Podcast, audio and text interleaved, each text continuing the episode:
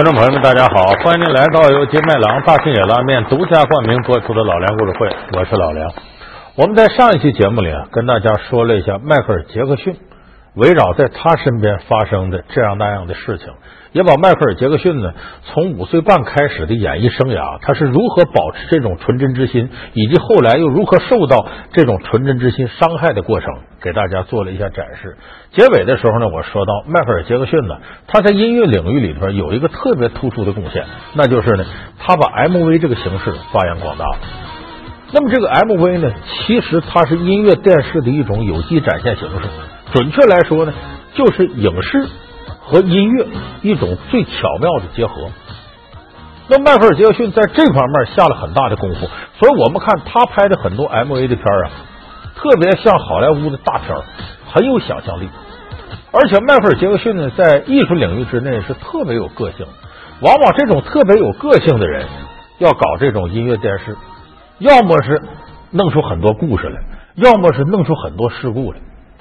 所以迈克尔·杰克逊他的 MV 独树一帜。今天呢，我们就给大伙儿按照这个时间顺序说一说迈克尔·杰克逊这些经典的 MV 是怎么制作出来的。为了救非洲，迈克尔·杰克逊动员全美明星完成史无前例大合唱。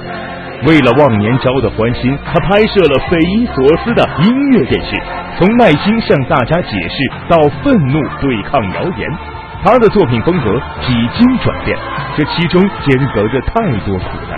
天王巨星经典的音乐电视当中，我们能看到多少隐藏信息？老梁故事会，迈克尔·杰克逊音乐电视背后的故事。其实，如果你要足够了解迈克尔·杰克逊的 MV，你把他这些 MV 搁到一块儿，你按时间顺序一看，你会发现迈克尔·杰克逊的心路历程赫然体现在其中。就是他是如何由一个阳光的大男孩，一点点变成了一个孤独的老人这样的过程。他是如何由伸开双臂拥抱这个世界，最终变成了一个封闭孤僻的一种生活状态。在他的 MVP 里，确实有非常大幅度的体现。你看，很早的时候，在一九八五年，迈克尔·杰克逊在当时正是春风得意的时候，因为他的成就很大，也成为美国黑人的领袖，就是在这个领域之内最杰出的代表。他在一九八五年拍了一个规模非常宏大的 MV，叫《天下一家》。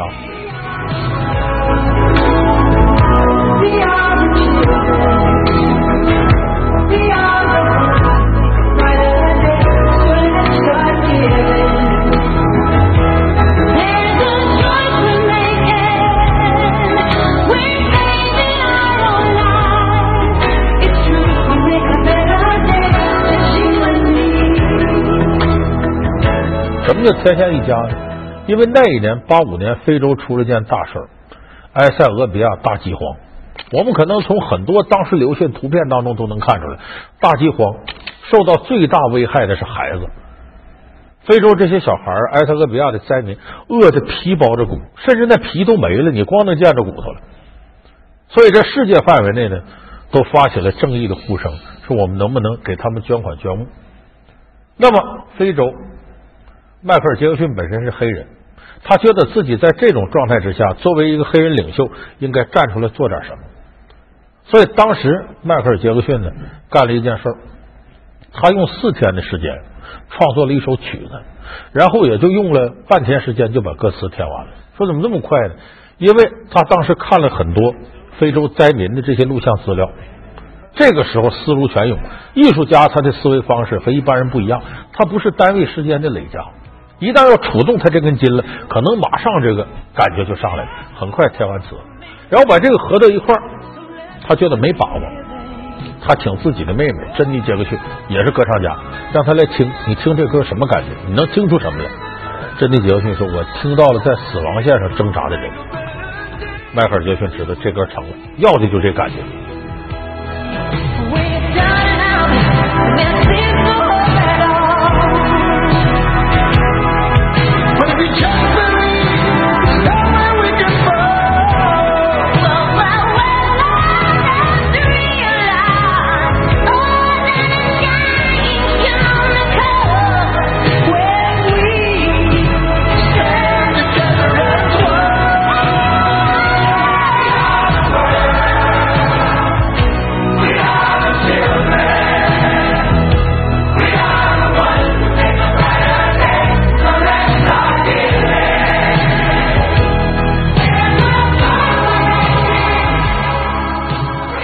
拍这个 MV 的时候，迈克尔·杰克逊动用了他的社会资源，他请了四十五名歌星。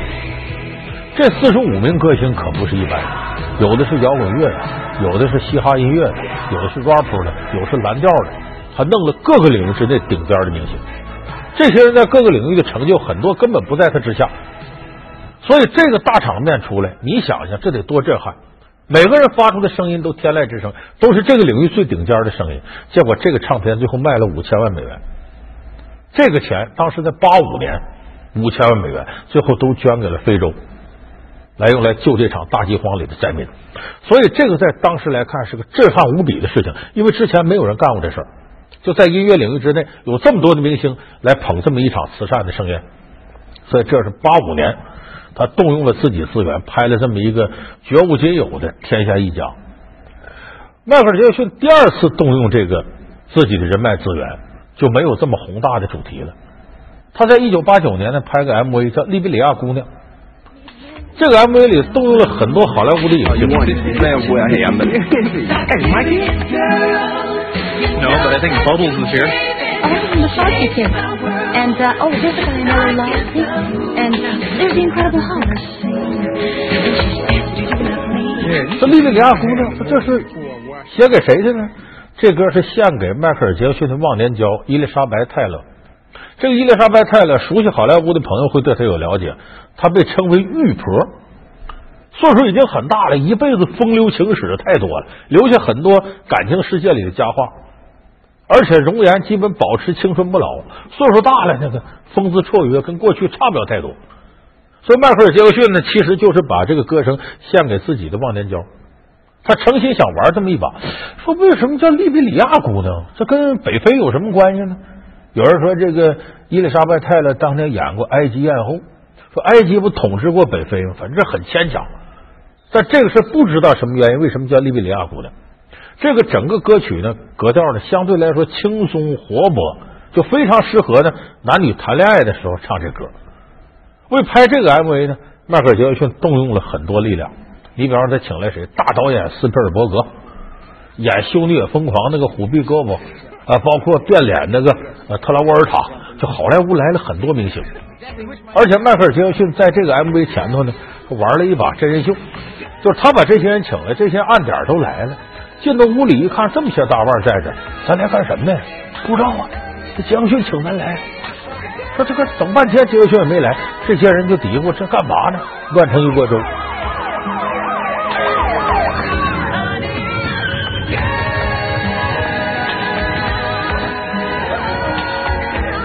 Hey, hey, where's Michael? Hey. I gotta go, but they're probably meeting me right now. 这时候呢，迈克尔·杰克逊从空中下来，怎么从空中下来呢？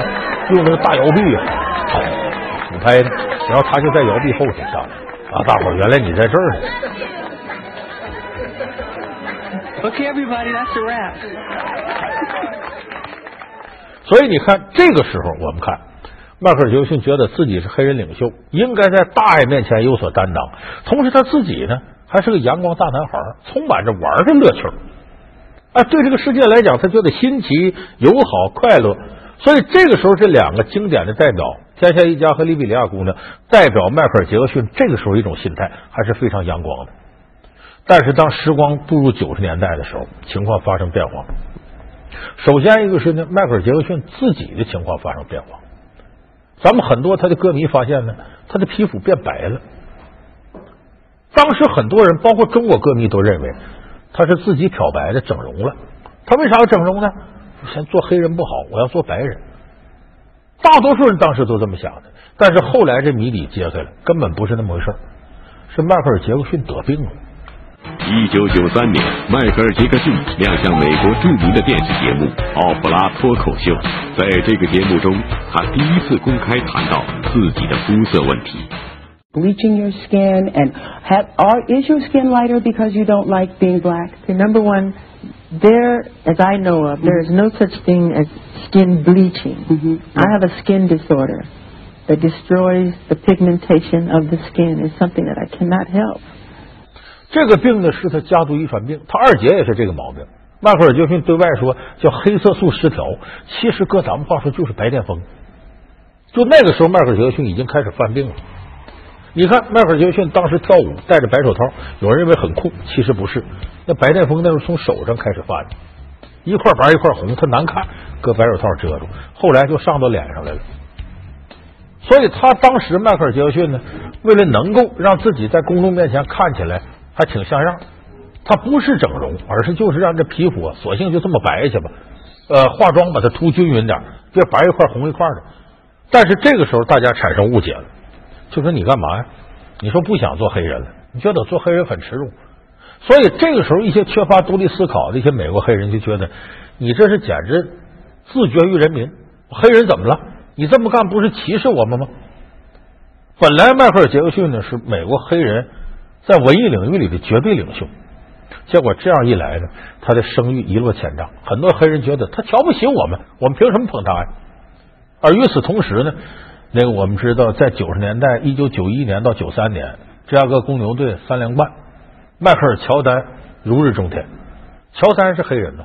所以，美国青年认为，这时候的黑人的绝对领袖是迈克尔·乔丹。你杰克逊都看不起我们，我们凭什么捧你呀？所以，当时迈克尔·杰克逊在这方面，他的声誉受到了很大的影响。所以，这个时候呢，迈克尔·杰克逊呢是一个拙于言辞表达的人，他想通过自己的歌声来传递自己心里的苦闷。他拍了一个 MV，名字叫《黑或白》。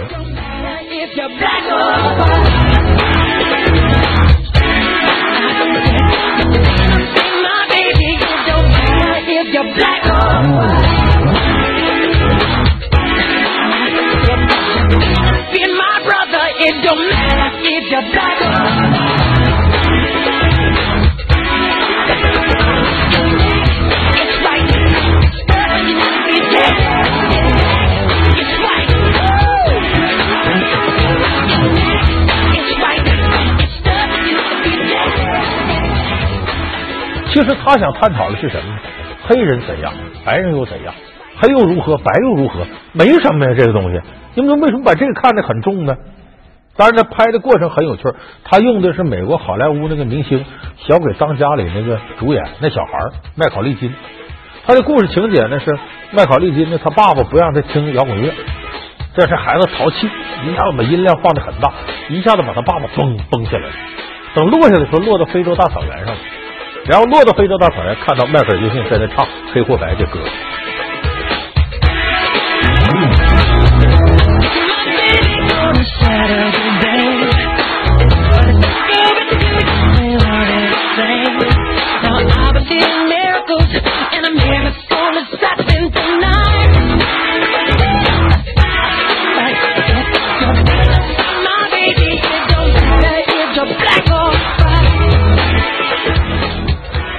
表达的形式就是黑人也好，白人也好，又能怎么样？我们个人有个人的生活，不必拘泥于这些。可是这个歌播出之后呢，没有起到好的反响。本来是要给自己辩解，可是他的腕儿太大了。有的时候你会发现，当这个人太强势的时候，他要给自己辩解，你会感觉他在那找辙呢，无所谓。很多黑人一看这个 MV，你看这不就是咱说他要脱离黑人吗？他的态度怎么着了？我乐意啊。我当白人怎么了？你能把我怎么样？把辩解之词，别人看成了一种挑衅。所以这个 MV 黑或白，艺术上没有问题，但是根本没有达到迈克尔·杰克逊想要宣传的效果。事实上，成了越描越黑，扳不回来了。所以这个是一个转折点。从九十年代初开始，我们发现迈克尔·杰克逊的 MV 里边开始充满着悲伤甚至绝望的色调，有的时候甚至是愤怒。老梁故事会，迈克尔·杰克逊音乐电视背后的故事。老梁故事会是由金麦郎大金野拉面独家冠名播出。那么，在这个一九九五年的时候，迈克尔·杰克逊又拍了一个 MV，这个 MV 就把他对这个世界的愤怒展示出来了。就他由一个阳光大男孩变成了跟世界不合作的这样一个人。这个 MV 叫什么名？叫他们不关心我们。你听这歌名你就知道，这是一个充满愤怒的歌。他说的就是美国一些种族歧视者。虽然美国反对种族歧视这么多年，但是种族歧视在各个领域依然存在，弱势群体依然得不到关爱。在这个 MV 里充满着愤怒，过程是什么呢？是在这个巴西里约热内卢的这个贫民窟，在这儿拍的。说贫民窟里呢，突然间成千上万的人涌上街头，啊，敲着鼓上来，旁边站着几个警察。你会发现，这些成千上万的人都是有色人种，那几个警察是白人。就这里头充满着一种对抗味道。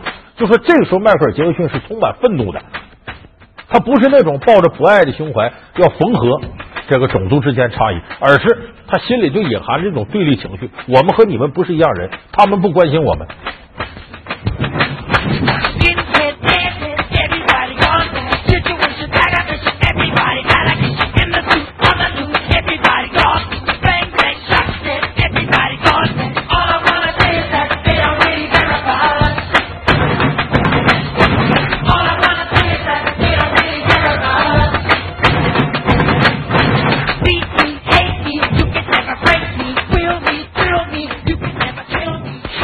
最后呢，这个充满着愤怒的这一个 MV 被美国禁播了。为什么禁播？它有一个直接理由，它里边有一句歌词叫“我是犹太人”。其实迈克尔·杰克逊要表达的说，我们这些有色人种就像第二次世界大战中的犹太人一样，被德国法西斯欺负，遭遇到种族歧视。可是，在这个歌里，你唱我是犹太人，这意思是他被歧视。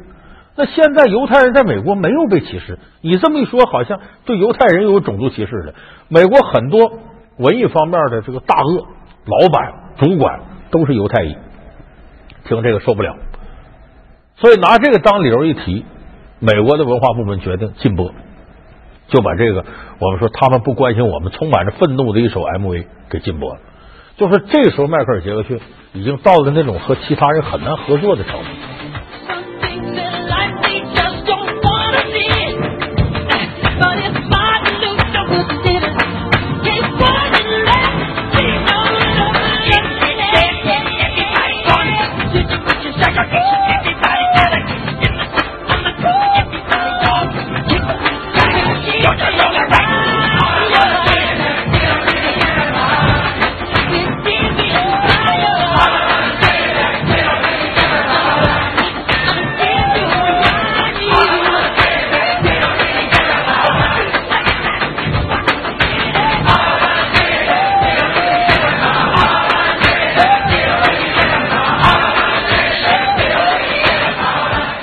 所以这个心路历程，我们就看到，当一个人呢又开始纯真阳光，后来感觉受到伤害，但跟世界又无法和谐协调的时候，他那种愤怒溢于言表。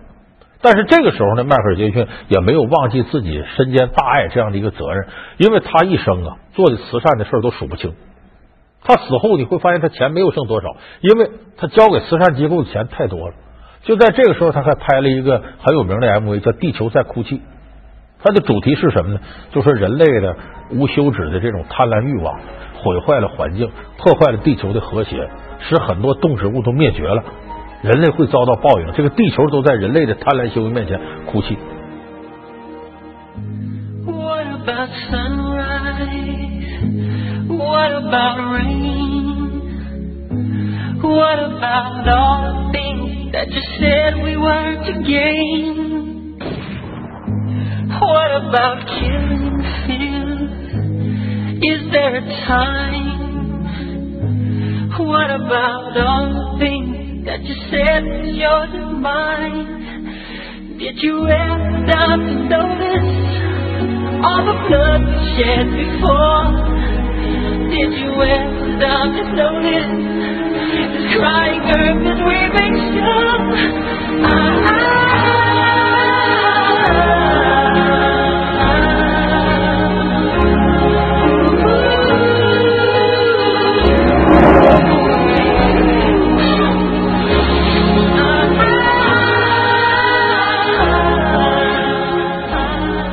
他采用的方式很有意思，就比方说这大树在被砍倒，这个动物在那好好的被人类给射杀了，然后他镜头往前倒，这树倒在地上，哎，起来了，这个动物倒在地上，哎，又站起来了。其实他用这种倒叙的方式告诉大家，时光是不可能倒流的，这些只会在 MV 里出现，现实当中，植物被伐倒了，动物被枪杀了，它是不可能死而复生的。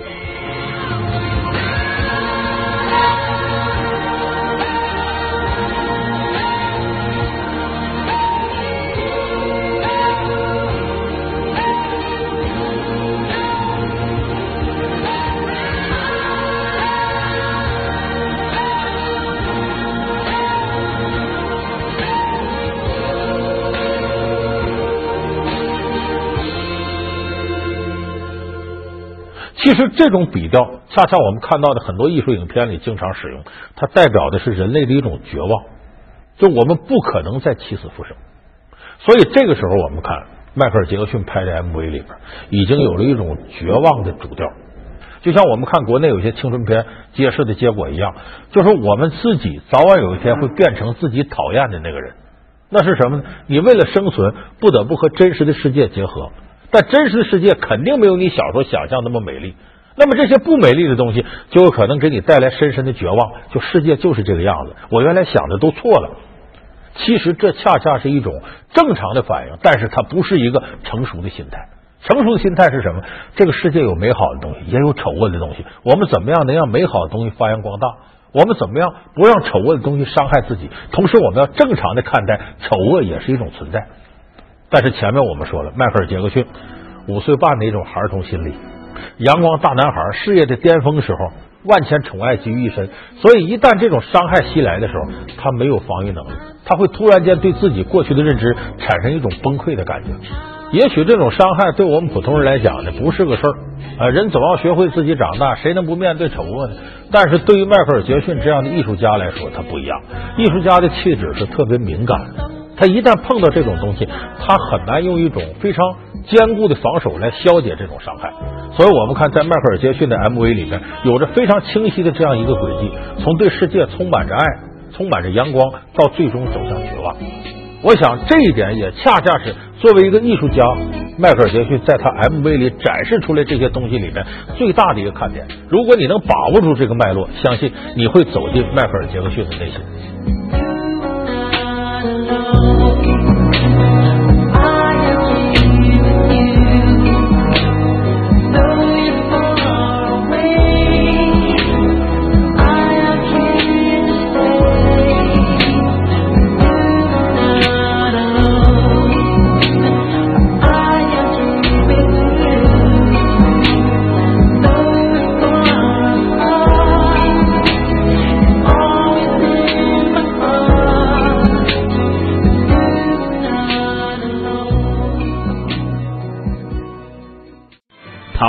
告奋勇勇闯西域戈壁，却遭遇同盟的无情抛弃。他受尽诱惑，却不忘初始之心。艰难之旅，他是否为帝王完成心愿？他最大的功绩是开辟丝绸之路。老梁故事会为您讲述逆袭的俘虏张骞。